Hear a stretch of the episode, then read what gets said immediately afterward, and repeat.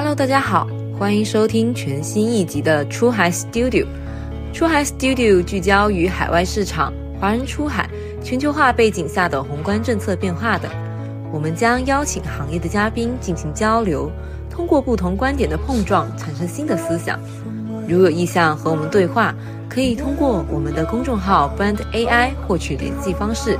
相关内容也会整理在公众号中，欢迎关注。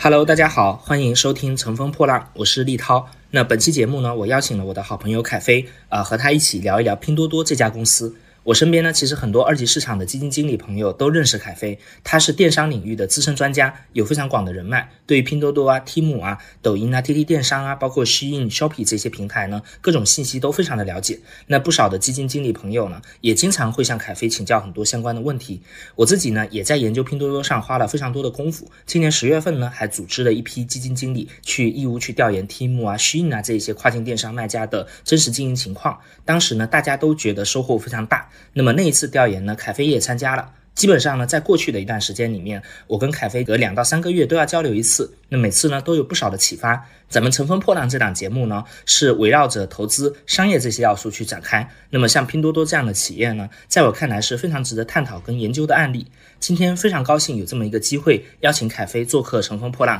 那跟我们一起聊一聊拼多多。那关于拼多多呢，其实听友或多或少都有很多的了解。那今天呢，咱们就尽量不去聊那一些基础的信息，我们多聊一些干货，多聊一些内幕，让大家都有不一样的收获。好的，那我们就进入正题。呃，凯飞给大家打个招呼呗。呃，谢谢乘风破浪立涛的邀请。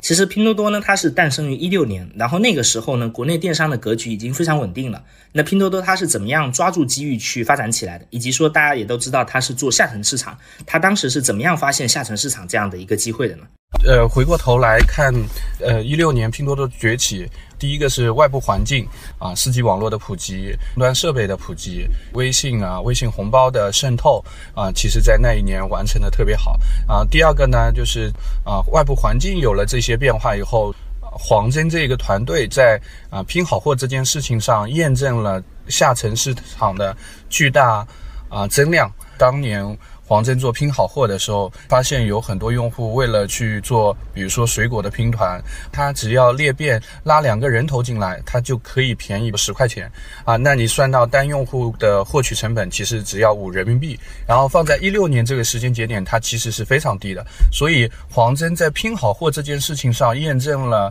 整个下沉市场的通路其实是非常通畅的。然后第三个是我们看到的，黄峥团队其实已经。啊，在它的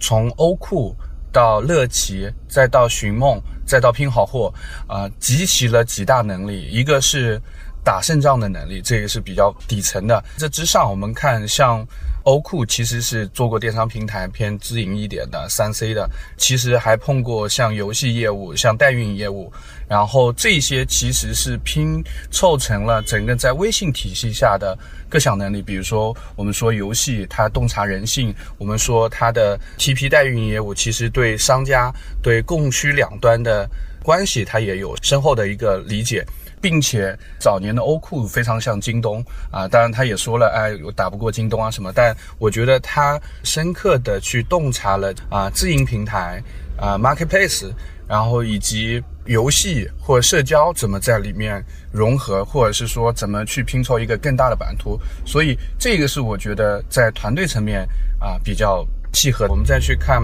啊，那京东和阿里在一六年、一七年看到多多在快速增长的时候，有没有去狙击它？那这个也很关键。我我们细看啊，为什么这几家公司没有去狙击它？那啊，像阿里的话，其实逍遥子啊上台以后，被我们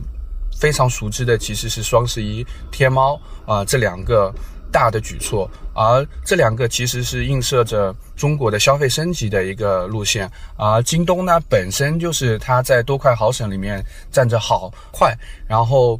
其实我我们去看多多，它找了一个跟京东和阿里差异化和错位的点。淘宝的天天特价，当年也有一个内部的结论，叫其实天天特价或低价的这个电商市场的规模，其实不亚于当年他们已经占领的非低价，或者是说他们称之为消费升级的那个市场。那呃，我们再去看他们的一些呃狙击方式，逻辑上其实很难去阻止他们的。那比如说客单价。啊，过低以后单件包邮这些，其实是会伤害它京东物流啊这个体系的，因为你不可能去四五六线用京东物流去做配送，而且包邮啊，这些策略我觉得都是多多可能一六年呃能跑起来的一些因素吧。在那个时间点上呢，拼多多它一方面是呃发现了就是下沉的这样的一个机会，然后用裂变这样非常好的工具呃去打这个市场。那其实这里面就有一个很重要的点，可能我们是要讨论的，因为在这个时间节点上，淘宝、天猫跟京东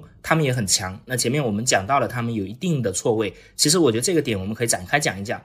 对我，我就其实我们去看黄峥对外的一些表述里面啊，他一直在讲就是，嗯，差异化和错位。嗯，你去看他过往的其中几次采访里面都有说到啊，拼多多不是京东，也不是阿里啊，他称之为只有差异化才能弯道超车。如果进行一个总结的话，我觉得第一个是目标用户的选取，就是微信体系下的啊那波下沉刚刚触网的用户。第二个是从啊产品和业务形态上去购物车和单件包邮做低客单。啊，这两下沉刚刚触网，结合个低客单，它其实是耦合在一块的。因为这一波用户，如果他没有电商购物行为，我要让他低成本的有一次试错和尝鲜，所以我一定是说低低客单的。然后第二个呢，我们去。呃，看低客单以后呢，那物流成本就会占比个过高。而在二零一六年的时候，其实啊，物流成本已经下降到一个非常低的值了。比如说一个量大的时候，一个包裹可能只要两人民币或什么。那这些结合起来去看的时候，我们发现这个是。啊，最大的错位和差异化，其实在供给端，拼多多也是错位和差异化的。啊，什么意思呢？当年淘宝其实因为迎合消费升级，他们主动和被动呃清了很多商家。啊，这些商家啊，有几个原因出走。第一个呢，确实是呃，如阿里所说，他们可能确实售卖了一些啊，比如说仿品。或者是假冒伪劣的。第二个呢是，其实是他们被动离开的啊，是因为整一个啊阿里体系在流量成本逐渐上升的过程中，其实他们没法去养活这些商家，那卖低件单的这些商家，他就被动的被清清掉了。而啊，刚好我们说到了迎合下沉市场尝鲜单件包邮这些逻辑，结合。五人民币买一个人头，它转嫁给商家的成本也很低的情况下，整个链路通了。而这个链路也因为微信体系啊，它可以被极大的释放。这些我们可以认为是天时和地利。然后我们再去看人和，人和就是这个团队打了多年的仗。然后他们在整一个游戏电商代运营业务都有很深的经验，都放到一起的时候，我们发现啊成功了。所以，我我们刚刚说了 C 端的差异化和 B 端的差异化，然后我们总结来说的话，就是拼多多发现了微信体系内存在快速可低成本获取的极大增量用户，并且结合低价包邮去购物车顶的策略，可以快速的掠夺这波用户。这个非常关键。我们说快速掠夺，多多内部他们最后有一个结论：如果在一六、一七、一八年这三年没有掠夺到，比如说两亿用户，或者是某一个数值啊，这个虚值可能是两亿啊，亿级别的用户，那呃，今天他们在电商平台的战争中，他们可能是有和没有的逻辑。为什么是有和没有？因为当电商平台它的差距是有量级差异的时候，其实另一个电商平台它可以用规模化的优势去碾压。啊，那呃，我们再去结合我们说到的消费升级啊，这里面其实有两点，我觉得也是啊，就是当年的两大电商巨头其实是很难掉头的。一个是逍遥子啊，他作为整个集团的 CEO，如果去迎战多多，他去做低客单的逻辑，那在整个消费升级的主旋律下，他会需要承担股东非常大的压力。第一个，你的客单可能要降，因为你原来不包邮，然后你要做单件包邮，你客单要降。然后第二个呢，原来清出去的那波商家回来啊，那其实也是很难养活养活的。其实你需需要牺牲利润。为什么说很难养活？就我们前面已经讲到了啊，多多获一个客可能是阿里的十分之一啊，当然这个值可能不一定准，有更低的获客渠道。而京东呢，我们去看它在打好和快的策略的时候，很难做出单件包邮的策略。京东物流其实在下。下沉市场，我们叫 over serving。当年在下沉市场买东西的大爷大妈，呃，那他不需要说，哎，今天我要足够快，明天打，而是说你跟我说可以便宜两块钱，我愿意等多一天或两天。所以这个又是两大电商平台很难去跟进，在错位差异化并且有极大增量的情况下，另另两家电商平台还不能往马上去打，或者是说需要放弃一些东西的时候，而且这些已经脱离了原来。像马老师和强哥的管理的情况下，我觉得这些策略都是很难执行的。那等他们意识到可以快速去触达这些巨大下沉市场的时候，比如说阿里去推淘特，像京东去推惊喜啊，其实已经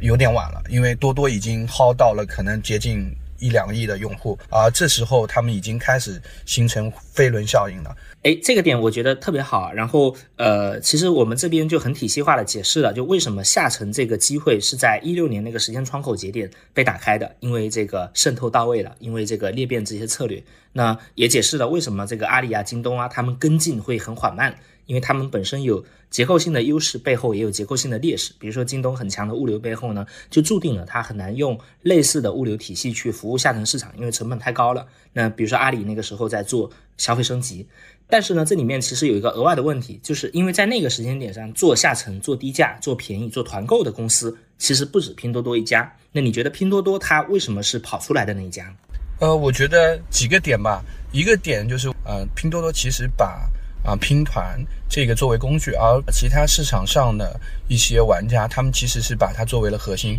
当然，这个也出自于黄峥当年的一个啊视频采访，他说多多只把它作为一个工具，它是一个阶段性的工具，而很多公司把它啊看成了一个最最核心的一个能力。拼团只是一个工具，它只是让你快速的去获取用户，而最终你要站在用户端去想，你平台留给他是什么？那我们经常会讲的是多、快、好、省那四个点。那其实你去看，最后。在电商平台上，多多确实站住了省这个心智，而其他的几个电商平台，我们说学它的那些，其实很难让我们去去想到它占了哪一个心智，再去归因的话，我我们说这个是我们看到一个点，多快好省，这些跟进者有没有去挖掘到，或者是有没有做到？然后第二个呢，多快好省这个点的某一个心智的构建，这个过程中，多多做了很多事情，是一直围绕着多快好省。围绕着用户的需求驱动的这个事情在出发，而不是围绕啊，比如说啊拼团这个手段，它只是一个手段，它只是一个数啊啊，最后这些电商平台很难跑出来，也有一个就是规模，你怎么样通过拼团裂变的手段去快速的达到，比如说一级别的用户的这个规模，当你规没有规模化的时候，其实你对商家的管控啊对。啊，B 端和 C 端的这个交易的连接能力其实都是弱的，因为规模化以后，你就能解决很多问题了。嗯嗯，其实当时我们看到这个市场上，呃，有很多的那些这个下沉的电商平台，但是呃，你会发现有一些平台呢，它可能在获客端就是不像拼多多这么擅长于在微信体系里面去。找它这个规则的漏洞，然后去薅流量。那么另一些公司呢？你比如说当时像云集啊之类的这些公司，呃，做团购或者做这个微商裂变的，其实你会发现他们在商品供给上不像拼多多当时那么努力的去呃挖掘那些这个偏低端、偏低价的这样的供给，以及说拼多多它其实还是做了很多事情，比如说它在生鲜上面。它当时是单点打得很透的，然后生鲜呢，对于下沉市场又是一个非常好的引流产品。那这个得益于之前做拼好货，但是呢，它这个能力就一直延续到了拼多多。因为我爸妈，我观察他们就是被吸引进来用拼多多，就是因为去拼多多上面买水果，觉得性价比特别高，品质也还不错。对，那你想，就这么多人被这个东西吸引过来，其实它就是非常低的获客流量。啊，对，是的，哎，那么除了呃刚才聊了这些点，呃，其实我印象还蛮深的，因为当时拼多多上来就做了这个没有购物车这个操作，你觉得他当时为什么要做这样的一个策略呢？呃，几个点吧，我觉得迎合我们当时用户的体验。啊来说啊，其实你有购物车和没购物车，用户的整个消费路径上，它其实少了一个环节。那呃多一个环节，天然它的转化率会下降。你会发现啊，他做了这个事情，又结合说我们说单件包邮。你加购物车的逻辑是你要凑单，你要一起买，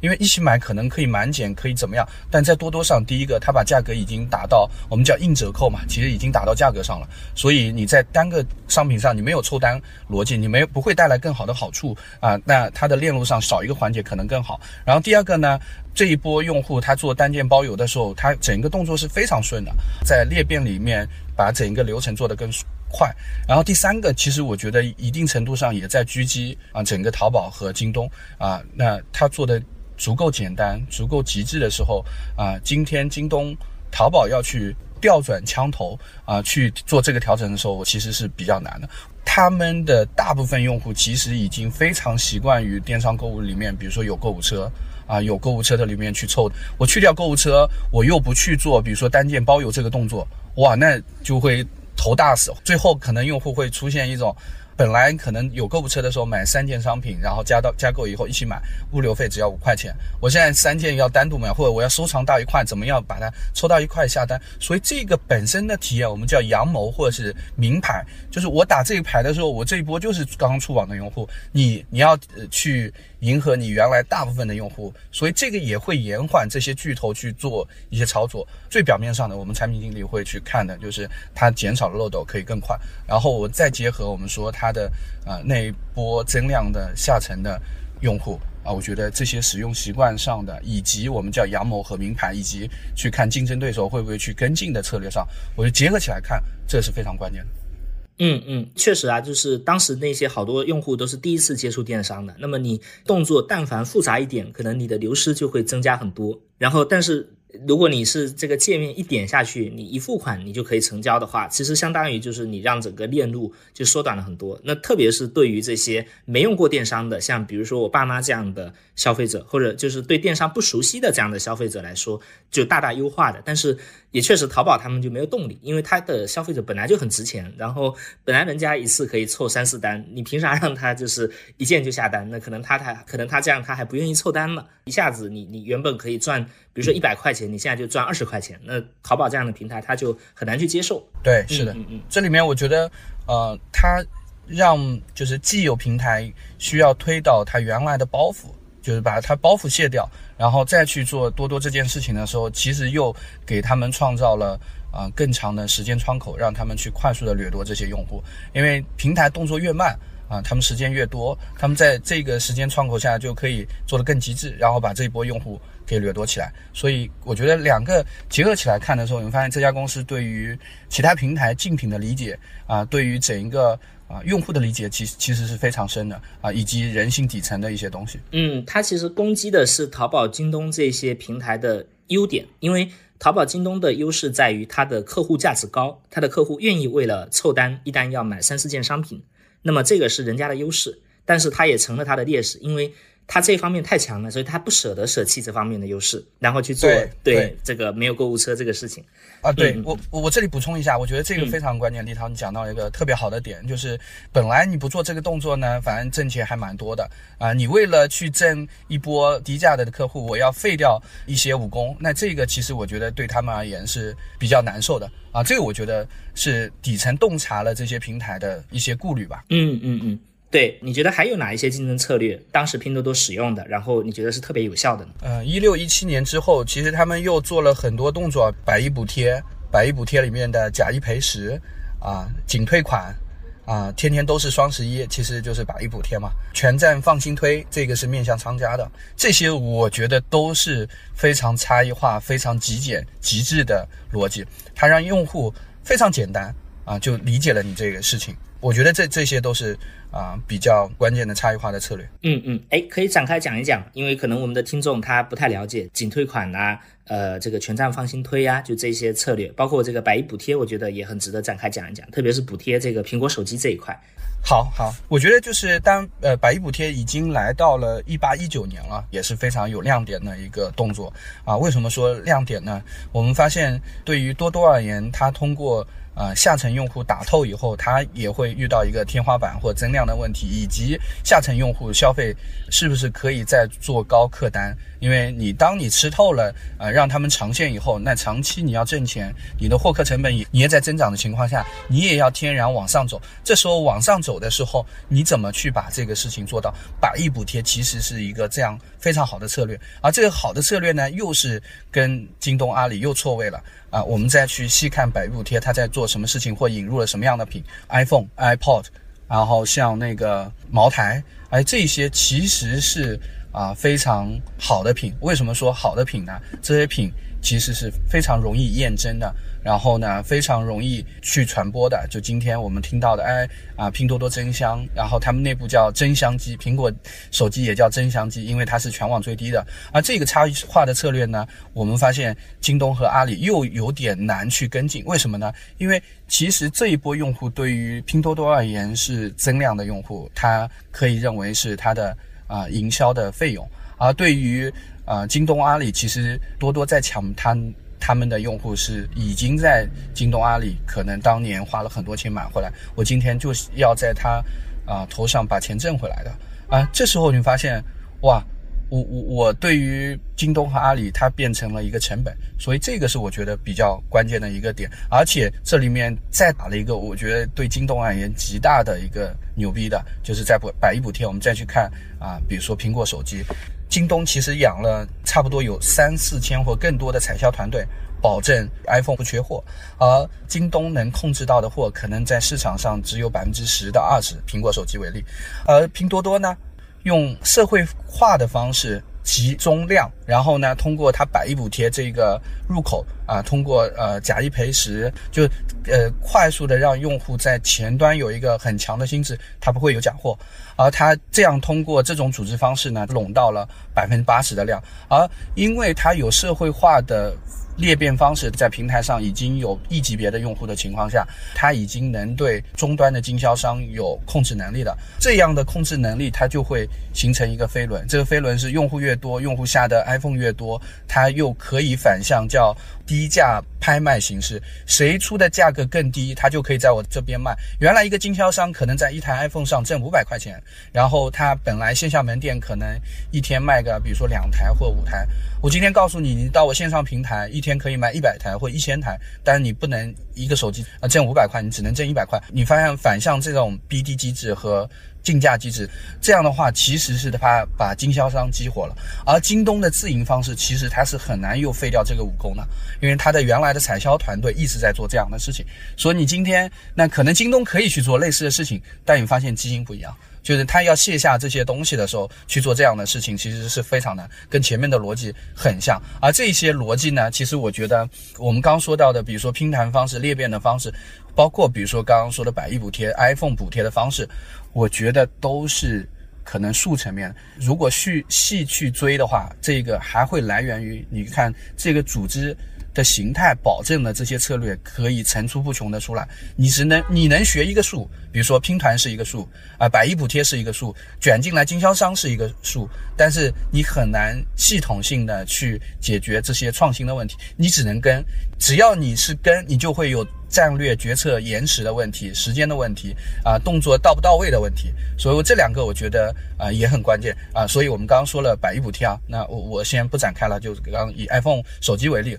啊，这其实也是一个名牌啊，我就是啊抢你们的用户，我是市场营销费用，你们是。真的补贴是成本啊，那我们再回到回过头来说，刚刚说到的第二个全站放心推啊，这个其实也是京东和阿里，其实他们有一些啊商业化的产品，比如说像阿里的话，阿里妈妈这种，那他们其实原来的广告营销啊，面向商家端的产品，其实以 CPM，嗯，这里得展开解释一下啥叫 CPM，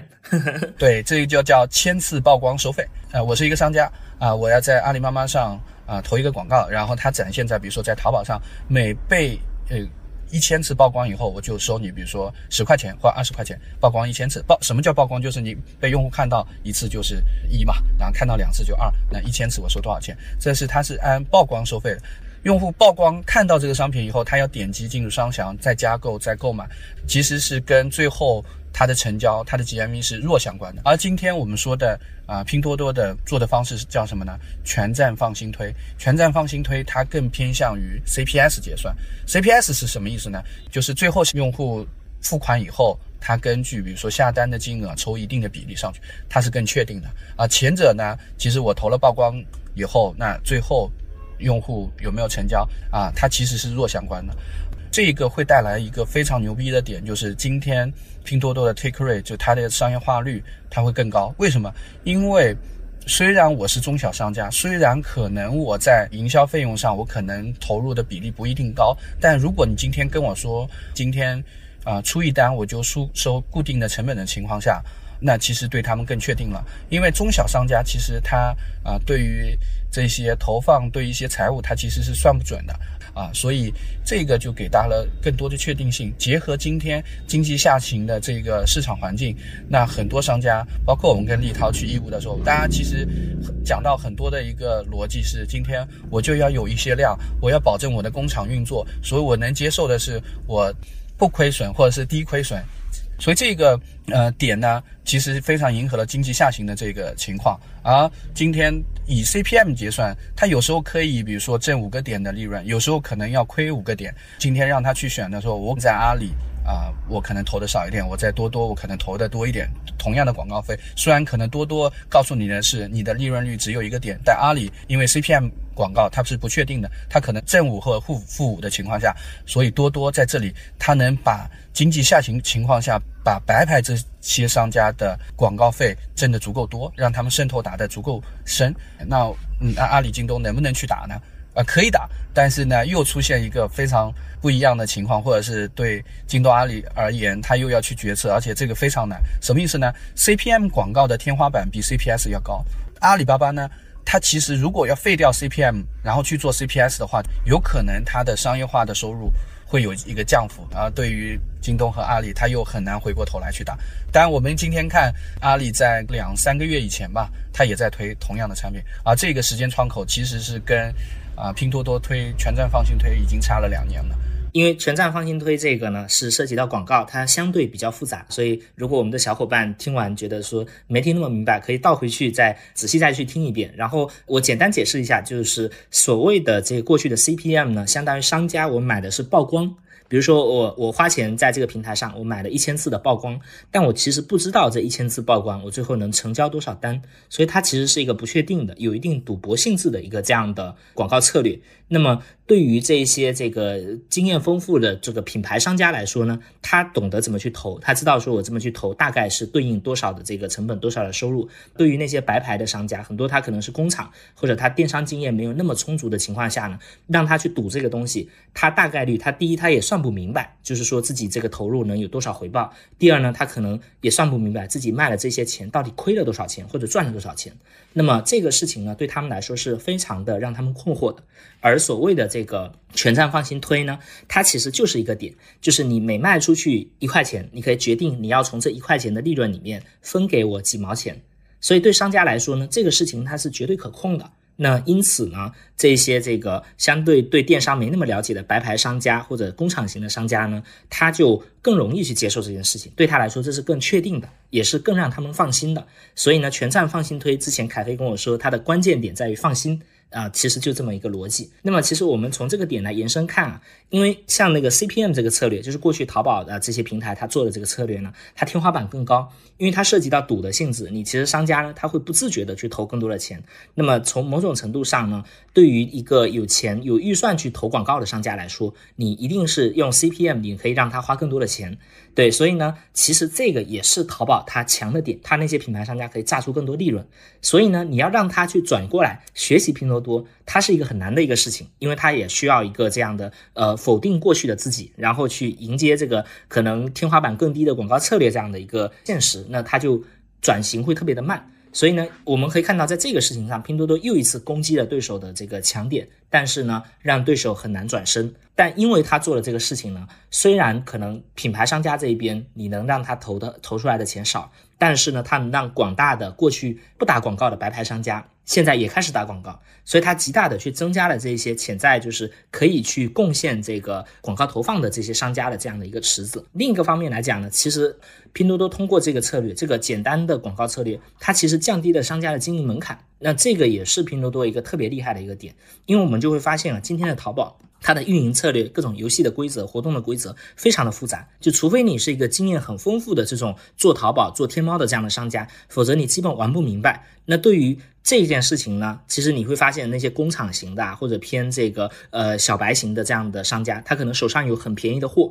但是呢，他就是玩不明白淘宝、天猫这些逻辑。而拼多多呢，它把这些东西都做到了极致的简化。你在淘宝上开店，你要装修这个店铺，你要想我店铺要怎么运营，拼多多它不需要，你只需要确保商品是极致的便宜。其实你所有的东西，就是你这些经营的门槛、运营的复杂度，都给你降到最低。那因此呢，它也通过这个策略呢。让这些白牌商家、这些低价的商家呢，更好的能够在拼多多这个平台上生存，这个其实也是一个特别好的一个差异化的点。凯飞，你觉得还有其他的一些这样的竞争策略是值得讲的吗？咱们看还要不要再展开？如果再回顾整一个多多的核心的三个竞争策略的话。啊，一个是用户为先，啊，基本我们看到多多都是以用户需求为核心，然后确保用户利益最大化的，围绕多快好省这个用户能感知到的，啊，并且把比如说省或者性价比。作为第一位，这样的话，请尽量去覆盖最大量级的用户需求，啊，那那我们也看到义务调研，我们发现其实大家对于几个电商平台最后去总结的时候，其实拼多多其实是被 最吐槽的。而我觉得看到，比如说哎少量次品就要退货啊，就它的全托管业务，然后它更严的标准啊啊沟通不及时啊，包括啊仅推管这些策略，我觉得核心供需两端今天就是需求驱动的。啊，那供给过剩，这时候商家发现我做的不好，商家端的意识也会变强。我们以一个全托管的例子啊，稍微举一个例子，看商家把货背到多多的 Tmall 的那个仓以后，我们发现检测出少量次品，他就会把。整个一波货都退给你，可能有五百件货，有一个次品他也退给你了啊，那这个会带来就是商家体感特别不好哇，五百件你不就把次品一件退给我吗？但是如果做了这件事情，其实商家未来就会对于发货的时候推商品的质检会非常严格。然后当我运作一年两年的时候，我们发现多多可以把质检做得越来越弱了，或者做抽检的形式，因为商家有自发的意识去做这件事情了。而这个呢，其实也对多多而言，第一个。商品品质更好了。第二个，它在仓配环节可以用更低的成本。今天中国的供给就是过剩的，那这个就非常自然，而且非常顺应整个平台的逻辑，并且它又做了很好的管控和成本的降低。对，所以我觉得这个在讲的话就是三个点啊，用户为先。第二个差异化，我们刚刚说到了很多点，都是在讲啊它的差异化跟京东、跟阿里、跟那些巨头啊。第三个点。啊，我们说省这个，我觉得也是一个差异化的策略。就今天，其实多快好省里面，心智上，啊，京东是快和好，天猫和阿里它是多和一半的好吧。其实这两个平台省都是弱的，而这个省的心智被多多占住，而这个是极大的差异化。而省这个在中国这个市场上又是最大啊公约数，我们说用户群来说的话，而且这一波又是比较极致的增量的用户。所以这三个点，我觉得是差异化。如果做一个总结，我觉得其他的可能会有还有一些细小的点，我们就补充这三个点吧。对，其实我们聊拼多多这家公司啊，有一个非常重要的一个时代背景，就是今天在中国的商品供给呢是严重过剩的啊，就是我们会发现很多的大量的工厂。大量的这些产产能，然后大量的生产力，它生产出来的商品，它其实找不到销路。所以呢，为什么拼多多这些商品它的价格能这么低？就是因为我们今天在一个呃生产过剩，在一个去库存、去产能的这样的一个时间点。所以呢，对这些商家而言呢，只要能够有一个平台能够帮他去稳定的消化他的这些产能、他的这些商品的话，他其实是很愿意去接受一个呃可能更严苛的这样的条件的。那因此呢，就我们会发现，商家呢，大部分他虽然吐槽拼多多，但他需要拼多多。虽然他对拼多多有很多的抱怨，但是呢，他其实他依然需要这个平台来给他去创造收入，给他去解决他的销路。因为这是一个体感差一点、抱怨多一点，但是能帮你去解决这个生存问题的一个这样的事情。所以对大部分商家而言，他其实心里是清楚的。那么第二呢，就是说今天其实我们处在一个。可能这个经济增速啊，经济增长的预期跟过去几年有一个很大反转的一个这样的时间点，对消费者而言呢，大家会在对未来收入预期不那么乐观的情况下，更多的倾向于节俭消费，然后更多的倾向于去买低价的商品。所以今天这个时间点上呢，其实拼多多它对于消费端的这样的获取，其实它也是有很强的优势的。那这几年呢，我们也看到身边很多的朋友，哪怕是一线城市的朋友，大家从一开始的质疑拼多多、不了解拼多多，到现在逐渐的也成为拼多多的忠实用户，所以它是一个啊，我觉得特别有意思的，不管是在供给端还是需求端，都发生了一个很大的这样的转向的一个呃时代节点。那拼多多刚好就这个时代节点里面，呃，很好的一个这样的电商平台，这样的一个销售的渠道。那我们其实前面聊了很多这个平台的差异化定位，它怎么去呃跟其他的这些平台做竞争？那这背后呢，其实都是拼多多这个公司它很强的组织能力在驱动这一系列的决策，这一系列的动作。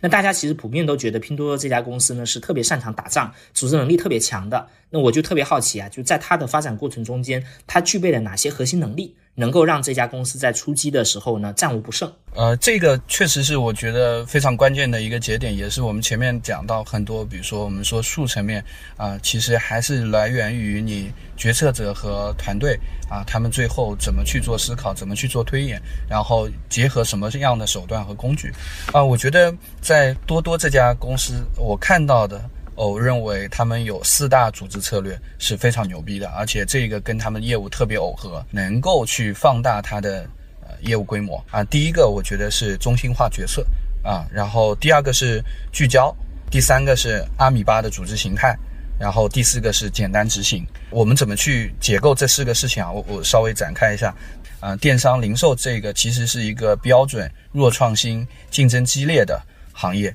核心管理层只是需要足够快的抓住趋势和信息，然后在这个信息差和局部优势很快被填平之前，去用中心化的管理方式，足够聚焦、足够简单的执行，然后配合阿米巴的这种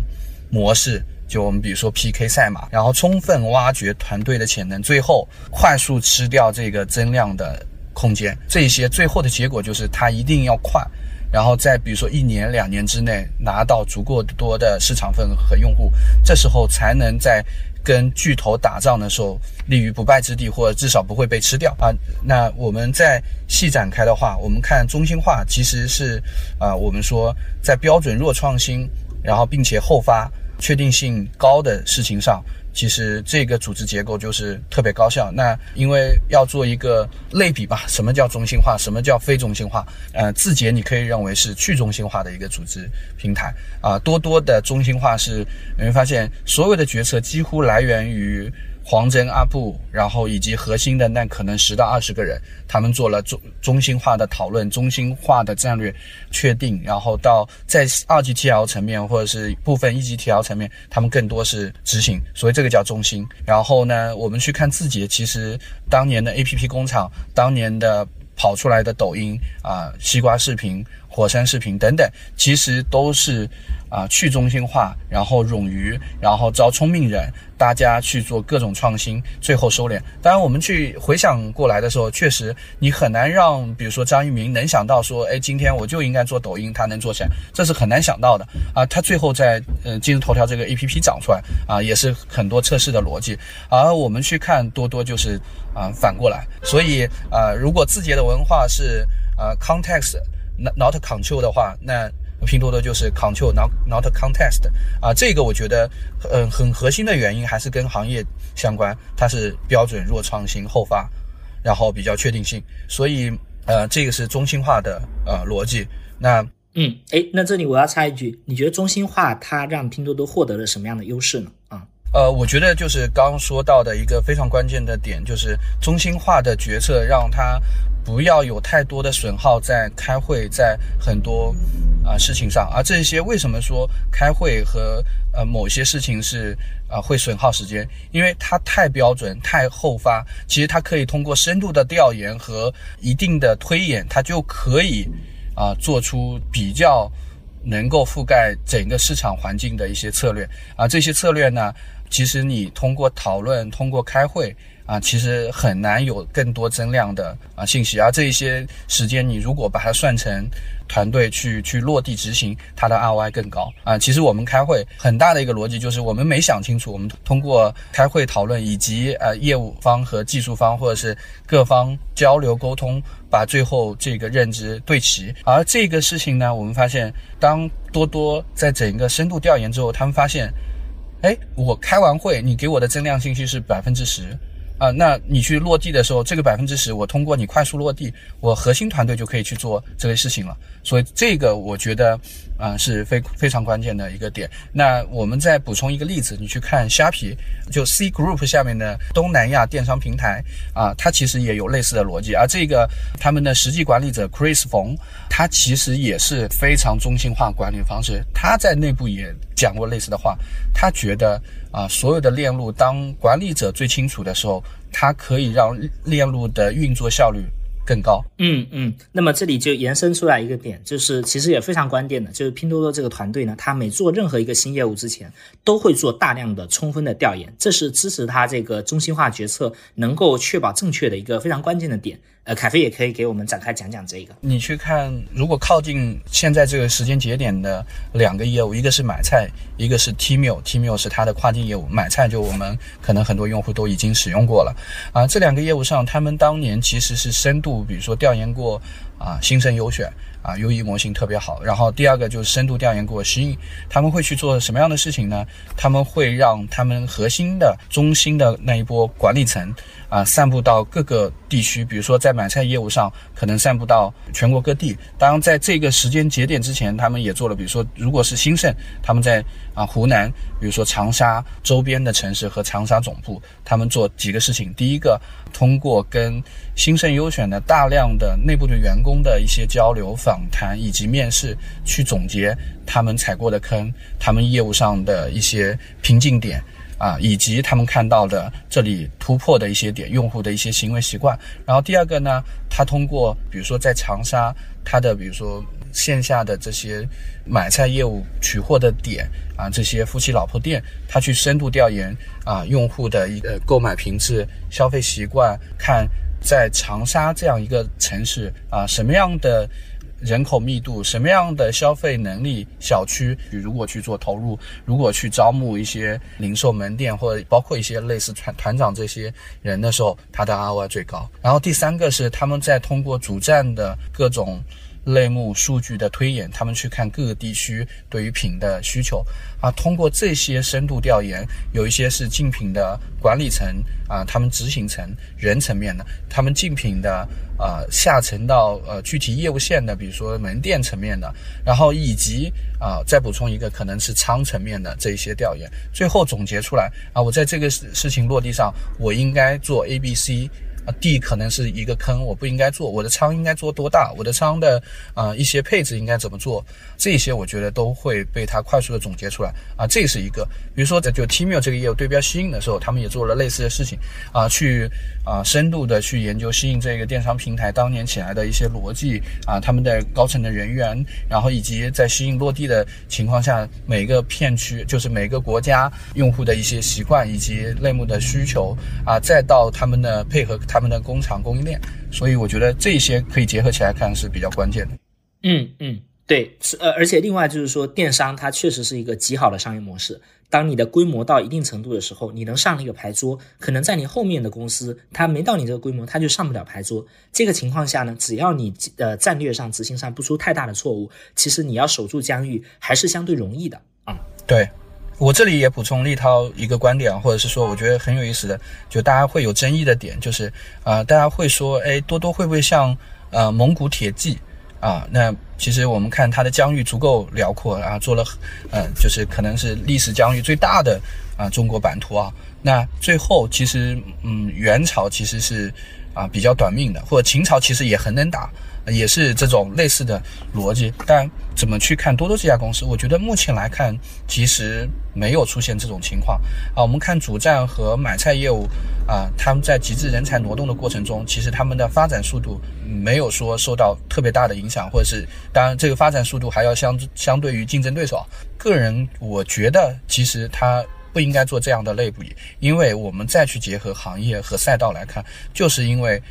呃，整个行业它是标准弱创新后发，然后呢，整个公司是简单。极致的简单和单一，所以业务规模化以后，其实留守的人只需要执行到位就可以了。他没有给竞争对手有奇袭的机会，这种奇袭机会就是出现在多个因素叠加。就是我们说的，比如说下沉增量、终端设备等等，微信红包，而这一些呢，我觉得最后不应该在大厂出现啊，它可能还是有创业公司、创新公司，因为它的条件太过于苛刻复杂，然后呢，并且对于团队执行能力其实要求更高，职业经理人很难去抓这么多的变量，并且还要去卸下一些原有的担子和包袱啊，所以这个我觉得也是难的，别人要进来去打，在这种没有奇袭的时间窗口的情况下。那我再嗯继续讲，就是讲阿米巴啊，怎么解释呢？其实它更多是在讲团队竞争以及组织如何自然的进行一个优胜劣汰和迭代。我们去看欧库到 Tmall，Tmall 是今天它跨境业务，黄峥的团队几乎每个项目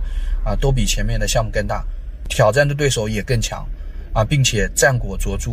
啊。你看，从欧库、麦森、兰亭团队持续的。用打胜仗的方式在做团建啊，那那我们去看整一个组织形态上，它其实也是趋于扁平的这种啊组织形态，它有助于整一个啊信息的快速流通和决策，适应快速的变化的市场环境。而你看中层其实就是很好的践行了阿米巴的逻辑，持续的学习，不断的创新，因为他们需要 PK，他们需要赛马，然后去挖掘潜能。然后阿米巴这个形态下，我们发现它呃最后迭代出来就是整一个团队是第一个打胜仗，第二个战斗欲强，然后第第三个是核心团队稳定。当然，我觉得这里要补充一个点，就是啊，你一定是站在就是你的上层，你的最最上面，比如说黄峥、阿布，他们对于整个业务在基于整个调研的基情况下，他们形成了很好的战略共识，这一层才会被体现出来有更强的优势。因为很多公司也会用阿米巴，但他们可能在最上面就用错了啊，比如说我们说啊拼团这个可能被识别为手段啊，啊是术层面而不是战略层面的。那啊我们回过头来说，那在这一层确定的情况下，阿米巴它通过持续的赛马、持续的洗人头，最后我们看到的啊整个组织设计上就是胜出的那个团队可以拿到更多的空间和机会，它可以就留住人，然后并且又能让他们保持战斗力啊。嗯，这里面我觉得有一几个。大家可能会关心的，他们怎么去做啊阿米巴拆解？第二个，他们怎么去做 PK 啊？比如说 team 业务啊，什么样的团队啊应该合到一块？什么样的团队应该拆开啊？举一个例子来说，我们今天去看，比如说他们的招商、买手、类目运营，然后仓库，他们其实是在一个大团队下面，而这个分类目拆开以后，比如说冬枣葡萄，他们是 PK 关系啊？为什么是把仓库？把比如说类目、把买手这些放在一起呢？因为你发现，如果我做了招商和买手这个动作，我的类目行业运营没有帮我上架，没有去帮我在 C 端定价，其实我招商做的再多也没用。那你类目啊，行业运营应该跟招商买手合到一块，或者他们应该有很强的协同，放在一个团队里面。但如果我的比如说做了招商，我上了架，但是呢，我的仓库运配置效率啊，仓库运作效率过低，其实也会阻碍。啊，我今天，老板问我，哎，为什么卖的不好？我说，哎，仓库没有帮我快速的出货，导致用户体验不好。好，那仓库也归你们管。所以你们发现啊，最后的逻辑里面就是所有的业务协同上是不是啊会有很强的协同，并且对业务结果有很很大的影响？那它可能会被放到一块儿。这个是一个组建团队和做拆解的逻辑。啊，我们再结合一个点，就是你去看他们的增长团队，呃，之前啊有很多做增长的人，在其他公司，大家可能面向的一个最重要的目标叫 DAU，而你发现多多在早期的时候其实是 MAU，比如说一七一八年的时候，MAU 跟 DAU 又是一种呃很强的拆解，就在阿米巴这个模式下啊，当然这个我说的还是最强大脑去做了这件事情啊，为什么说这个很关键呢？你会发现 DAU 啊会影响于由新客和老客，老客呢其实。更多影响是来自于他有没有回访复购，这可能是当当时前面有没有买买商品，买了商品它的客服好不好，服务好不好，物流速速度好不好。所以 DAU 这个指标，如果你拆的干净一点，你会发现新老客老客是啊受制于平台上的其他的一些逻辑，而这时候你对增长外部买量团队其实就会有点复杂，它受的因素。影响比较大，而 MAU 呢，就是一个月来一次我就算一了，你来两次也还是一，所以我只要大量的买人头进来就可以，我不关心你有没有留存，而这个流程的工作我解构到另一个团队，就是比如说我们说站内流程团队，然后他们再去做呃事情，就是那怎么让他们留存下来，他们去做内部 PK，而把这个指标做的极致简单。啊，这里面呢，刚刚我们说到的是团队和的逻辑，哎，它可能啊商品上架、呃仓库、类目运营上报这些都。可能会影响最后招商的指标或者是 B 端的指标，那他们放在一个团队。而我们刚刚又说到了，像 C 端根据目标拆的足够简单，而这些我觉得啊，最后都会影响阿米巴的整个逻辑。所以阿米巴，我我再补充了一个观点，就是大脑很关键。嗯，我们再去看买菜业务，其实也是一样，比如说商务拓展啊，团长运营配送可能有。某一个城市某个负责人负责，还是收敛到省区的负责人总部去做，哎，这些他都可以给一定的灵活度，你们可以去探索。而这些这些探索，其实就是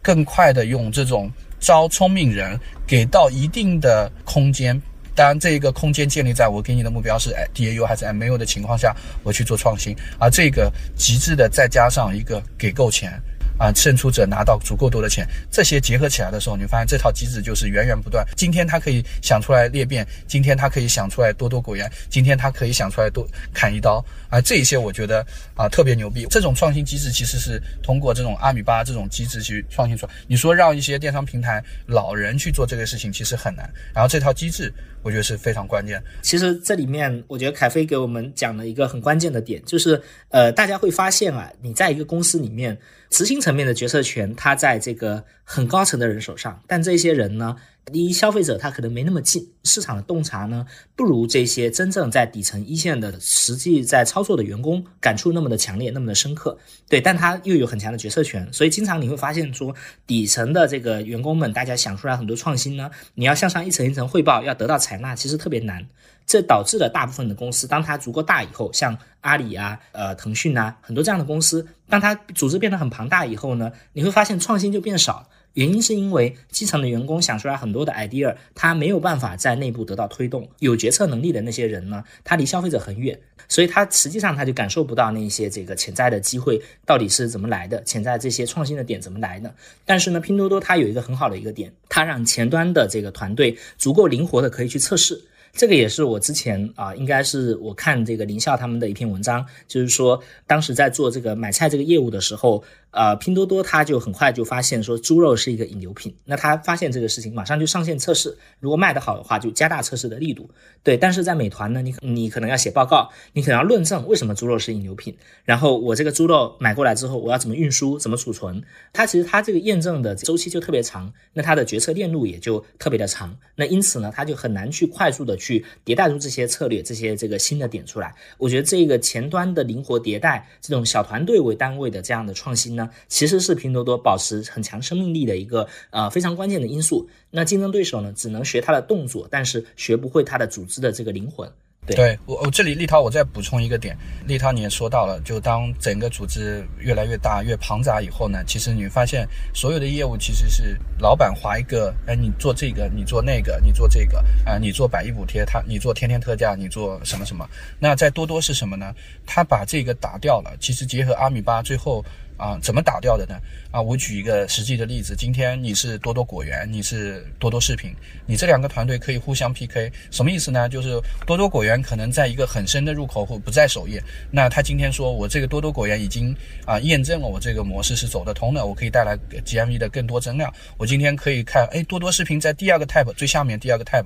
我说我跟老板说我这个 tab 我可以去测，那我可以挑战它。那多多视频可能在那个 tab 下每天有多少？流量的曝光嘛。那这个在多多内部，第一个在那个位置上，你每天需要给公司交纳一定的成本，这个成本叫坑位费。这坑位费有点像我们广告竞价机制的一个逻辑啊。那对于另一个团队而言呢，你可以去挑战他，他每天交给公司一千万。你跟老板说这个，我也愿意出一千万，愿意给他 PK。我说或者我愿意出更多，然后呢，你就可以灰度拿到一些量，但你同样你要交多少钱折算以后交给公司，拿拿到灰度的量以后，你就可以做。啊，测试怎么测试呢？就是控制变量，这个入口啊，有百分之九十可能还是多多视频的，百分之十或者百分之一切给你，然后过一个月以后，我们算到人均的 GMV 是不是更高？OK，你更高，你可以拿到更多量，你更高，你就可以拓展其他业务。啊，这个牛逼之处是在什么呢？你会发现多多这家公司没有老板划定业务的逻辑，所有的逻辑都是你打胜仗。如果你是一级主管啊，或者是二级主管，你是二级主管，你就在二级主管里面要帮。啊，你的一级主管做到最好，在你的业务下，你要 PK。你是一级主管，你可能在坑位上，你是多多果园，你可能是多多牧场，你可能是省切月卡，这些都需要做 PK。而这些非常具有进攻性，而且这个叫我们很多时候有很多很有能力的人离开一家公司，他说可能钱是一个啊，多多钱给到位。第二个就是足够的有没有业务地盘啊，这个业务地盘也很关键。我今天多多给了这些团队什么呢？你只要你能打，你能打胜仗，你就可以拿到更多的地盘。所以它会比其他公司更牛逼之处是，它可以让这个竞争发生在更业务端。所以我觉得这个是一个我们看到的一个点，这种竞价机制。那。其他的啊，我觉得通过阿米巴这种形式也带来很多的提升。我举一个，我们今之前听到内部的一些人啊，就跟外部交流，他们有一些信息，就比如说推荐和搜索，通过两个团队拿到，比如说有两个团队，那推荐就五十五十，百分之五十五十的流量，最后测下来，好的团队会比差的团队 GMV 高一个点，在一个季度上。那我们想一下，多多这家公司整个 GMV 规模可能已经在万亿级别了，那。一个点其实是百亿规模，所以我冗余团队其实是有必要，或者是 ROI 足够高的。所以我们回过头来说，结合刚刚说到的立涛那个点，就是整个公司这种竞争性更上浮到啊业务地盘层面，所以它更本质，更容易激发。凯飞讲讲的这个，我觉得也非常关键，就是呃。其实咱们看啊，呃，前面我们也讲了，拼多多它做任何一个业务之前，叫做决策中心化，就是说它的高层呢会把这大的战略、大的方向，通过充分的调研，它把这个方向给指明出来。但是你在一线具体怎么落地，其实它的这个呃核心层呢是给了大家充分冗余的空间，让你去测试的。就我我觉得这个是特别重要的，就是说。今天我们会发现很多的公司的高管喜欢插手一线的业务，喜欢管这个管那个，他的控制欲、他的 ego 特别大。但是呢，其实他不愿意承认一个点，就他不一定能够那么精准的做好这些微操。你可能微操管的越多，你这公司做的越差。对，但是呢，拼多多核心层呢，他想明白了这个点。我自己其实也不知道怎么样的执行方式，就是什么样的数是最有效的。那怎么办呢？我给大家充分授权。你想要尝试，你可以去尝试，给你流量。那你试出来效果好的话，我就让你更多的资源，我给你倾斜更多的流量。然后如果你效果不好呢，你再去想新的办法。这样子，它其实是把这个充分的这个测试跟决策的这样的机会给到了一线，它其实激发了活跃度。但是呢，它其实它也很清楚，因为你所有的东西内部是市场化结算的。你要这个流量，OK，你得给我结算钱。那当他内部能够这样子以一个市场化的方式去做这样的结算跟合作的时候呢，其实他这个组织一定是非常高效的。而且呢，当你做出成绩以后，你能拿到足够的激励。所以这就是为什么这个团队我们会觉得他一直很有活力，一直很有战斗力。然后他的这个同学们都很有欲望去获得一次一次的胜仗。对我，我觉得这个如果再做一个类比，就是你看淘宝视频和多多视频都是第二个 type，。淘宝视频是晚于多多视频，可能蛮久的。而这个呢，你会发现，呃，如果我做一个拍脑袋的遐想啊，可能多多视频是我刚刚说的抢位置抢回来的啊。淘宝是发现，哎，多多视频做的这个 tab 好像一直留在那儿，应该是有正向效果。我们也测一下，哎，测下来确实有正向效果，我留下了。所以淘宝更后置，它有一个时间窗口是晚于多多的。多多更先进的这种组织的探索方式，它跑走在前面，然后它更快的去吃这个量。对，对对对。所以一个只能永远是跟进者，但是另一个它有层出不穷的创新。最后一个点就是简单执行，这个你会发现嗯跟一些二级市场的朋友聊的时候，我们发现，呃，很多人跟多多的底层员工沟通的时候，啊，你会发现大家都会啊，对整个公司其实没有那么了解啊，包括数据啊，包括一些情况，然后大家都做在做一些啊简单的执行工作啊。我也跟一些朋友聊过，说你们每周思考的时间有多少？他们说可能思考的时间百分之十以内啊，当然是跟工作相关啊。那这个其实体现了一个什么逻辑呢？就是多多这家公司叫简单执行。这个背后，我们再去看的时候，有好有坏吧。不好的一个视角说，你会发现很多员工说：“哎，你其实如果在多多天天想着公司的使命、愿景、价值观是什么，你就会很累，你会离开，因为公司不会去告诉你这些东西。而你如果只是在这边，就是我就想锻炼我某一项业务技能，我就想把代码写好，我就想怎么怎么，就是做某一块具体事情的时候，你会。”啊，相对愉快，因为你在做这件具体的事情上，他给你的回报在单位时间上其实是行业最高的啊。那通过呃这一些简单执行，它其实可以快速的在阿米巴啊落地上更快，因为我们已经讲到整个电商这个行业，零售行业它是标准弱创新的啊。它通过中心化，通过阿米巴，其实最上的大脑和中间的阿米巴的。一二级主管其实已经把这个啊逻辑摸得足够清楚啊，你下面的人就是快速的帮我去做执行，然后快速的执行完以后啊，二级主管、一级主管拿到拿到执行的结果去做啊继续的迭代，所以这个我们去细看的时候，这个就是多多的简单执行啊。那如果去做一个类比的话，你会发现呃很多公司喜欢用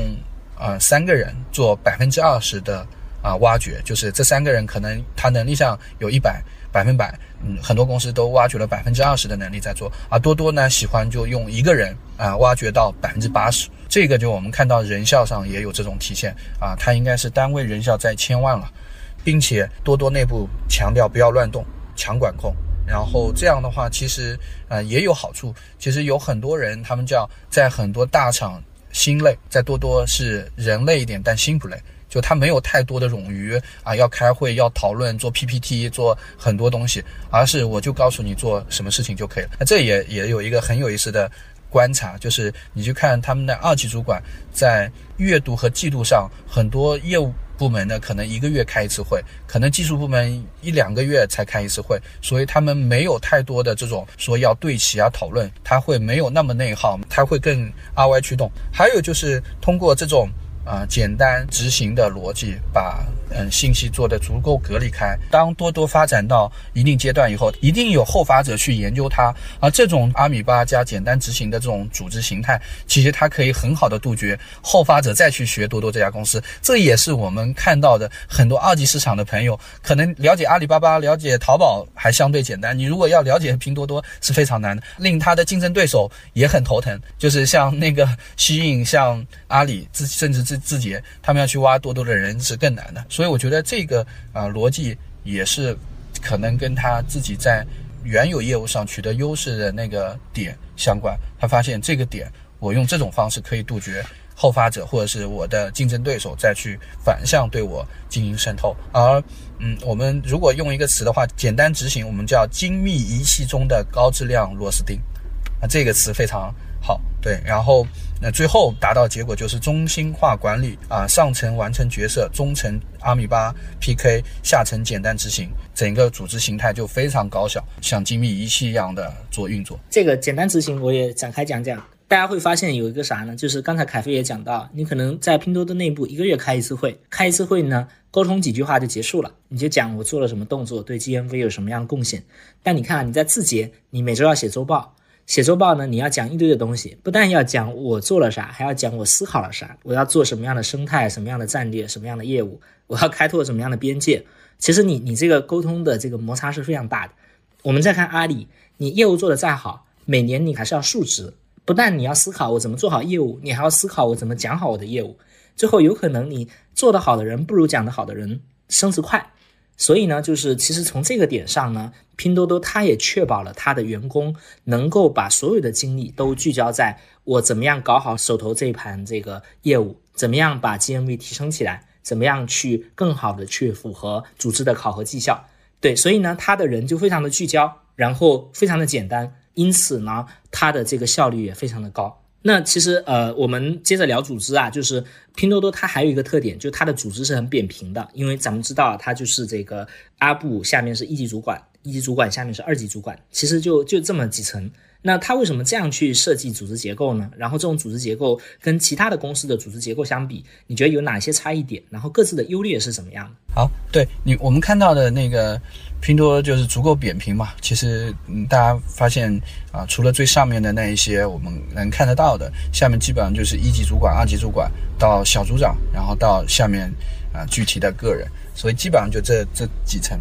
比如说以阿里对比的话，它可能有什么 P 五、P 六、P 七、P 八、P 九，然后它有很多层，然后并且呢，你愿看业务事业部啊什么再拆啊，其实非常复杂啊，偏科层制。而那个多多呢，非常极致简单。你如果中心化决策，你要落地快啊，你其实这种扁平的方式，信息的传递递减的速率更低。而且我们刚刚说到的所有的决策，其实在最上层和中层其实已经完成了。大部分推演，所以这种啊传递我尽量扁平，我就可以在最后落地的时候执行到位啊。如果在打仗的初期，我就是这这种足够快的，而且啊在。团队意志的呃传达上也会更快。我今天我们看我党在当年啊，嗯，毛主席的各种思想，其实你发现啊，他足够扁平，足够快，所有的思想逻辑，它可以更快的传达到业务的最前线。当我在首页的时候慢慢脱离掉原始创始人的团队的时候，我觉得可能科层制会慢慢被推起来，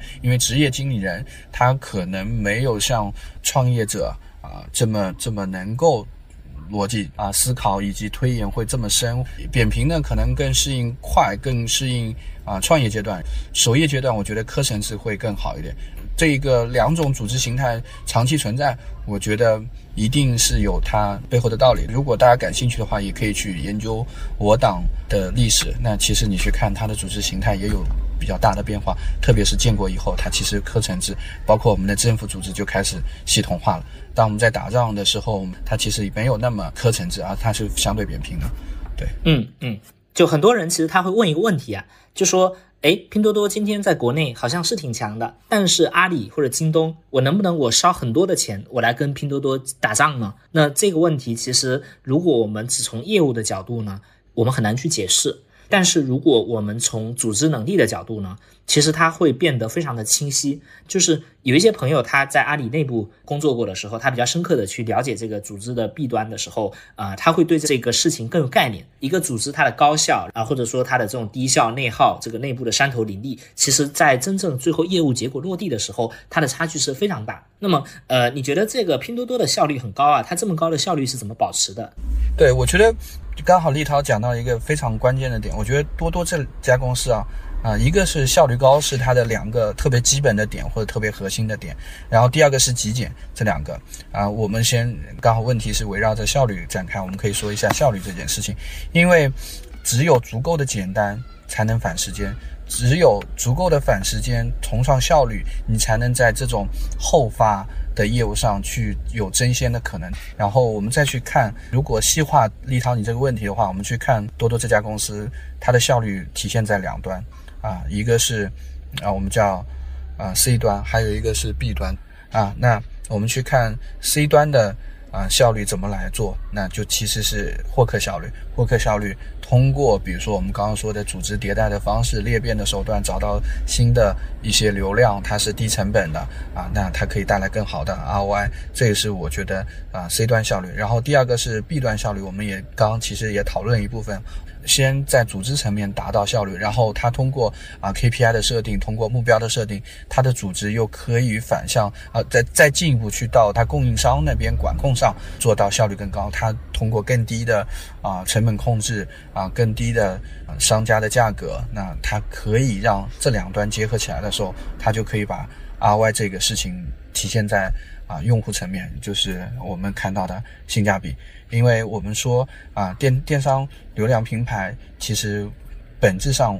一直在完成的是流量的低买高卖。嗯，如果多多在 C 端效率高，它获一个客的成本低，那它转嫁给商家的成本也就更低。我买一个用户十块钱，我转嫁给商家十块以上，我就能挣钱。而其他如果电商平台它获一个客二十，那它转嫁的会更高，可能是两倍。所以这时候我们发现啊，我。能够接受的供给就是不一样，所以这个 C 端获客效率就是一个关键。而这个 C 端获获客效率在商家上，就是他用什么样价格能上架、能售卖，而这个价格又会影响到 C 端，所以获了 C 端的客，获客的成本影响了商家，商家又会它的价格又会影响成本，所以 C 端的获客效率是一个体现。然后第二个我们说到的组织端的，我们说的控制商品成本，让啊商家提供根据性价比的商品啊，通过内部的赛马，通过商家挖掘商家底层的需求啊，他要啊薄利多销啊这个逻辑，我要去在商家之这个层面上推推起来，因为啊其实这个是反人性的，商家肯定希望我卖更少的货，利润更高，这样我更轻松，而。本质上，我们发现多多这个平台，它占着这个省，它就是白菜生意里面更白菜的事情，所以它一定要做很多苦活、累活、脏活的，所以需要抠细节、抠成本。这个在 B B 端效率上，它就得花很多的时间，它需要找到用户体验和成本的平衡点。我们举一个例子啊，就是这个效率怎么体现在最后的落地上。我以买菜和跨境 t m i 业务为例，大家会更有体感。你会发现买菜。啊，上面啊多多的有很多包装都是直接塑料袋，可能美团用了更好的包装袋，品类有一些差异也有关系。我还问了内部的人，我说，哎，你们不是强调用户体验吗？为什么不用啊更好的包装袋？他说这里面要抠成本，就是我们他们测算过，就是用这样的包装材料啊，它可以省，比如说几分钱。那这几分钱，它最后就是在优异模型上，它可能是挣钱和亏钱的逻辑。所以在这个，其实你们发现，当它的 B 端结合我们刚刚说中心管管理阿米巴的方式，它最后迭代出来这种更能控成本、组织方向。然后，那呃，我们再呃结合一个。t m i l 的业务，你会发现去年九月 t m i l 上线，他们十一月的时候就已经上线了一个功能。当你一个包裹要从仓库连货出库的时候，扫码枪会告诉你，你应该用什么样的包装袋可以把这些商品装进去，并且这个包装袋还不浪费。它包装袋有很多很多型号啊。那我们发现，我跟一些大卖聊的时候，他们可能做了五年，做了十年都没有做这个事情。啊，他们可能都用统一的包装袋啊，浪费就浪费了。而这个浪费呢，可能是几分钱都不到的事情啊。多多在他做第二个月的时候就做这样的事情，就非常抠细节，非常讲究啊弊端的效率。这个效率可能是控制成本的，也可能是组织。OK OK，好呀。那我们这一趴就是其实本质上是聊团队，聊团队呢聊了这么多，聊的都是它的组织架构。我们最后聊聊它的创始团队。你觉得它的创始团队呢有什么样的特点？能不能给大家展开讲一讲？呃，我觉得最最核心的一定还是先看黄峥，因为发现啊，创始团队里面有很多可能啊，职场经历里面百分之八九十都是跟着黄峥，所以黄峥是一个非常关键的人。我们去看黄峥啊，他的过往经历其实也很有意思。第一个，你看他是九十年代初他去行外啊求学。那这个是一个特别有意思的，你可以认为杭州外国语是一个九几年就能接触到一些海外的信息，包括英语的一些教学，这个是一个非常关键的点。第二个，在杭外的基础上，他他去了浙大，啊，浙大他是拿到了第一年就拿到了奖学金，他是第一波接触电脑和互联网，其实这一波基本上就跟王兴啊这一波人是差不多了，九八年九几年后，然后呢，第三个在大三大四的时候结识了丁磊。丁磊又帮他介绍了段永平。其实你去看，这时候大三、大四是零零年左右了，那时候已经丁磊和段永平应该已已经算是非常知名的。他们最后结识，并且在之后段永平去见巴菲特，而带了黄峥，这也是很有意思的一个观点。然后欧库回来以后，他把欧库卖给了。他的前同事郭旭吉，就 Google 的前同事，乐奇的 TP 业务跟 OPPO、vivo 有很相强相关，跟段永平在 TP 业务上，他参加过彭磊的一些培训，最后跟孙彤宇认识。然后孙彤宇最后又在他的拼多多的天使人名单里也出现，而且孙彤宇作为淘宝的创始人，他竟然还相信有接下来会不会出现另一个平台，说明对这个特别关键。当年孙彤宇号称阿里财神，就是他是淘宝的创始人，他在的时候是阿里内部除了马云之外话语权最强的人，但因为就是当年他就是太强了，所以这个为了搞平衡，最后这个马云让他杯酒释兵权。但他其实通过这个拼多多实现了复仇。对，是的。所以我们再去看他天使里面还有像顺丰的王卫、段永平啊，或者什么的。对，我记得有四个人，那个孙彤宇、王卫、段永平啊，丁磊，丁磊谁来？丁磊啊，丁磊，对，丁磊。对，是的，是的，是的。所以我觉得，嗯，就是这里面有很多偶然感觉。但是你去看当年，如果是一五一六年，其实这些人都是大成的人。他们投了他的天使，然后在他过往过程中的这些经历，如果切开来看，那我觉得他一定是有一定的必然性。这个人，所以我们如果要围绕核心团队来说的话，这个是啊特别有意思的点，就是黄峥作为灵魂人物存在于这家公司，而且这家公司的整个逻辑其实非常契合他始终如一的逻辑和理念啊。这个始终如一的逻辑和理念，大家如果感兴趣的话，其实可以去翻看黄峥当年的公众号文章，他的文章里面有一篇是写了目录，但只是写了一部分，有一部分的文章是没写，但你去看他目录都能总结出我们刚刚说到的很多组织战略、公司啊等等层面的一些思考。所以我觉得聊团队、核心团队一定要去深度去啊聊黄峥这个人，然后再讲一个故事。你去看黄峥的一次采访啊，有一个叫面子和里子的故事。呃，应该是亚布力论坛还是什么？黄峥刚好做了一次演讲，应该是一七一八年的时候啊，有一个记者采访问，拼多多上有很多用户拼水果，因为交易量大、物流时间过长的问题，水果的交付出现了个别吧，个别烂了的情况，导致拼多多的口碑变差。然后黄总有什么啊预案在解决这个问题？当然，这个记者也讲得很客气啊。黄峥的回应是啊，第一个他。直接回答风险确实存在，然后第二个呢，他说不能因为风险存在我们就不去做这个事情，然后他说这个事情是难而正确的事情，他就说啊，我们去看农产品的流通，嗯，从地面流通来看，从产地到你家楼下，你拿到的农产品中间的损耗其实是大量在发生的，只不过你没有看见，你没有看见不不代表这个东西不存在，它只不过在每一次搬运的过程中把前面烂掉的水果扔掉了。啊，就每一个环节，多多从产地直发，省去了中间环节，节省了运输时间和运输成本。啊，有一步工作没做，就是把用户收到货之前打开，把烂的水果扔掉。这个地面流通很容易做到，但他没有做。他觉得今天如果啊去定义这件事情，理智是什么呢？理智是农产品质达到用户手上这件事情，时间成本。和运费成本，包括用户得到的实在的啊成本的节约和价格，这个是里子。面子是什么？面子就是说我今天把水果挑掉。面子和里子其实非常好的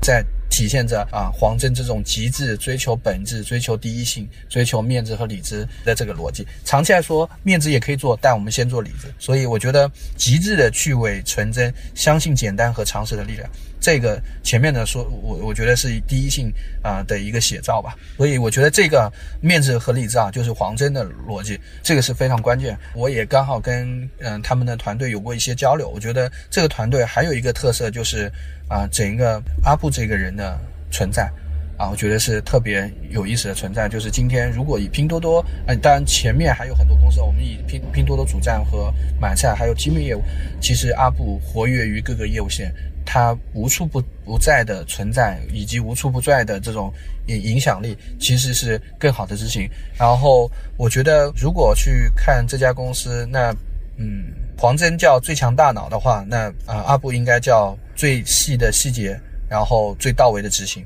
就他啊，贯彻黄峥的逻辑是极致的。所以，我觉得这个嗯，如果阿布来说的话，嗯，是这个逻辑。然后，如果再去增加一些，就是我们体感更强的。啊，什么叫无处不在？啊，今天公司一百人民币以上的发票啊，最后确认的是阿布。啊，今天很多，比如说广告的 banner 推荐啊，商品的一些重复或者是相似。啊，今天一些主站二级入口之上的呃 icon 啊，颜色字的改变等等，这些可能阿布都会关心。这里面我觉得这些在告诉员工什么呢？比如说我们以一百人民币发票为例，那。它可以带来的是，整个公司会特别在成本管控上可能会比别人公司做得好，贪腐问题上做得好。什么意思呢？你一百人民币以上的发票，我要点确认。那你在如果有贪腐的问题，我可能追责会更严重。这是一个啊，以身作则。我觉得使命、愿景、价值观这里面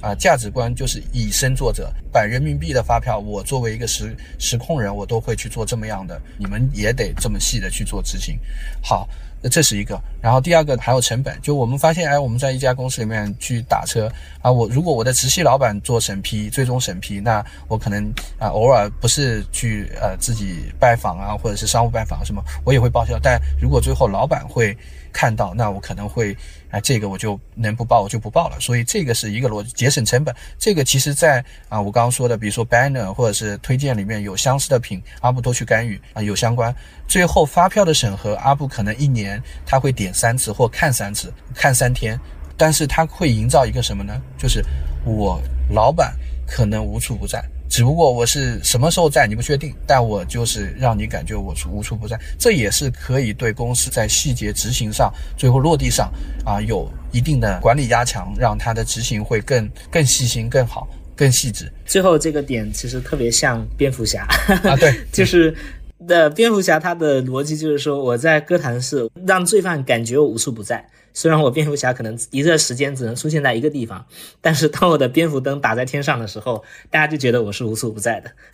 对对，嗯对，所以我觉得阿布又是特别核心的一个人物，你可以认为他更像毛主席呃身边的像周恩来总理这种角色吧，他又不不邀功不抢功，他默默无闻，但他呃核心细节的在执行着。啊，黄峥的各种逻辑，黄峥做了最强大脑，做了很宏观的一些布局，所以我觉得他这个角色也是非常关键。再其次就是一堆水果辈的那些管理者，一级主管、二级主管，这一波我觉得也是构成了他我们刚前面讲到了阿米巴的核心的一波人。嗯，这里插一句，就是呃，所谓水果辈管理者，就是说花名是以水果命名的，这是最早一批就是加入拼多多的人。嗯嗯，哎，然后我觉得讲核心团队的时候，我觉得还可以再结合我们说到的行业认知啊这件事情。其实我们前面的探讨过程中一直在讲结合行业标准、弱创新这些，我觉得一定是最后整个核心团队对行业也有了共共同的认知啊。这个就是刚说到什么。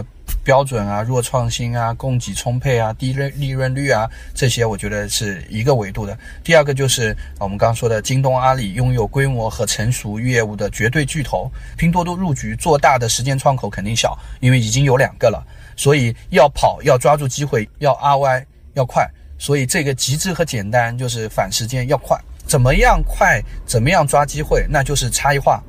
找适配的团队。啊，结合最佳的组织形态推进业务。这个又跟我们前面探讨的问题又结合起来，他养成了就是多多在做新业务的时候，其实他就就会去做深度的调研，学习市场上优秀的同行，达到要做深度的起盘的逻辑的推演。那我我们如果去看近一年大家非常关注的像跨境业务的话，他们怎么去认知，怎么去选择美国啊？为什么这个逻辑？我觉得也是很很强调行业认知的。这个我先不管过多展开吧。结合我们前面讲到京东、阿里的竞争，以及亚马逊的竞争，啊，现有的格局，全托管又是一个名牌，又是一个别人又跟又很难受的一个名牌。嗯嗯，好呀，因为今天时间也呃有限啊，我们最后聊一个问题，就是拼多多它为什么要做出海？就咱们这一期呢，呃，其实不围绕出海展开，因为之前也跟凯飞聊过这个题目啊、出海啊这些事情，在我的另一档节目叫做《大浪灯塔》上面。那呃，咱们最后就以这个话题作为结尾吧。为什么拼多多它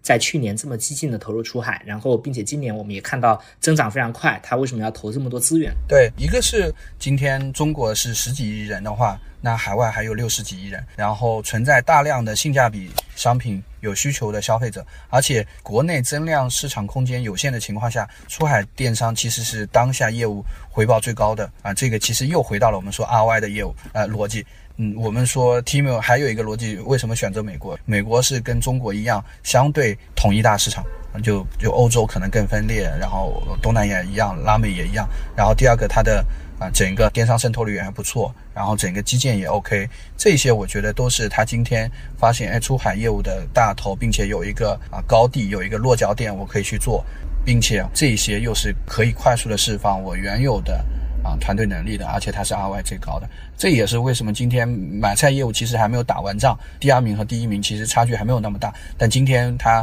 坚定的去做这个事情，因为这个更大，而且我们说啊今天。亚马逊往下的这个价格段还是有空间的。今天亚马逊作为全球的电商的领头羊的话，这个空间是特别契合多多这个团队，以及到海外它的仓配能力、它的组织能力可以极大的释放。核心还是这个市场足够大啊，它的团队能力啊足够符合，然后又跟它整个聚焦的零售赛道特别贴近的逻辑。嗯嗯，其实呃，这里我做个小总结啊，就是大家可能知道黄峥他是一个连续创业者，但是呢，可能不多的人知道，或者说可能没有那么多人知道，呃，黄峥他之前在美国的时候，其实也跟着段永平做过一段时间的投资，然后他那个时候的投资业绩也非常好。就我们可以感觉啊，就是说他在决定这家公司要去往哪里的时候，他其实本质上考虑的是我这些钱、这些资源投向哪个方向，我的投入产出比是最高的。换句话说呢，他就像是一个这个资本配置者、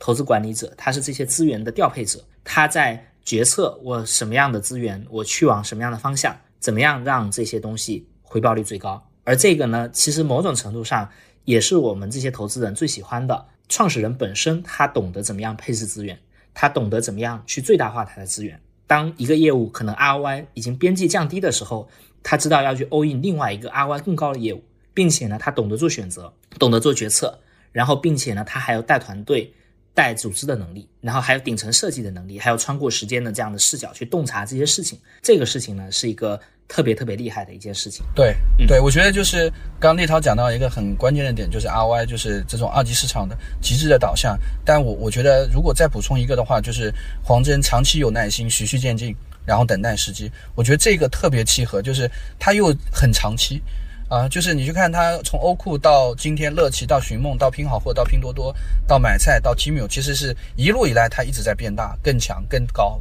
目标。然后这个就跟他当年说的那句话，我觉得做一个总结。他说：“人生是个过程，我们就像农民工进上海打工，一开始水平差，我就搬砖，后来洗碗，洗完以后可以做厨师，厨师做好了以后可以开饭店。我们的过程是这样的，但并并不意味着我们之前的事情跟现在没有关系，甚至有一天可以开餐厅，回过去看啊，那我也会洗碗做厨师，整个东西就转起来了。所以我觉得这个就他这个。”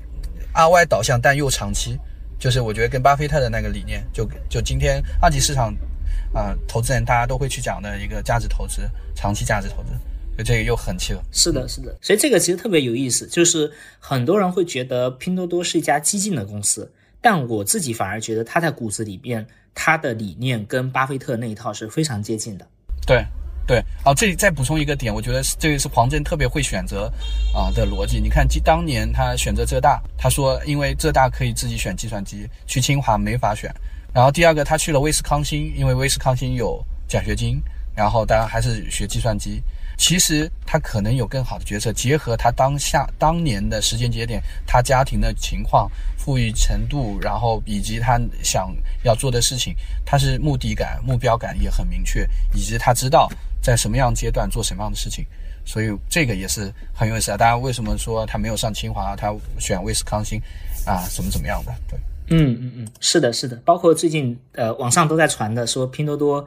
又开始做大模型，然后说黄峥在美国读 AI 的博士，就你会感觉他一直是他是这个业务的这个老板，但是呢，他一直能够跳出这个业务去看更远的未来。这种决策的能力，其实我认为是非常稀缺的。他他在威斯康哦，是在威斯康星读 PhD。好的，对计算机 PhD。好的，好的，好的。那今天非常感谢凯飞，我觉得我们这个聊了两个多小时，非常的充分，然后有很多的呃细节，很多的一线的信息，也非常感谢你。我。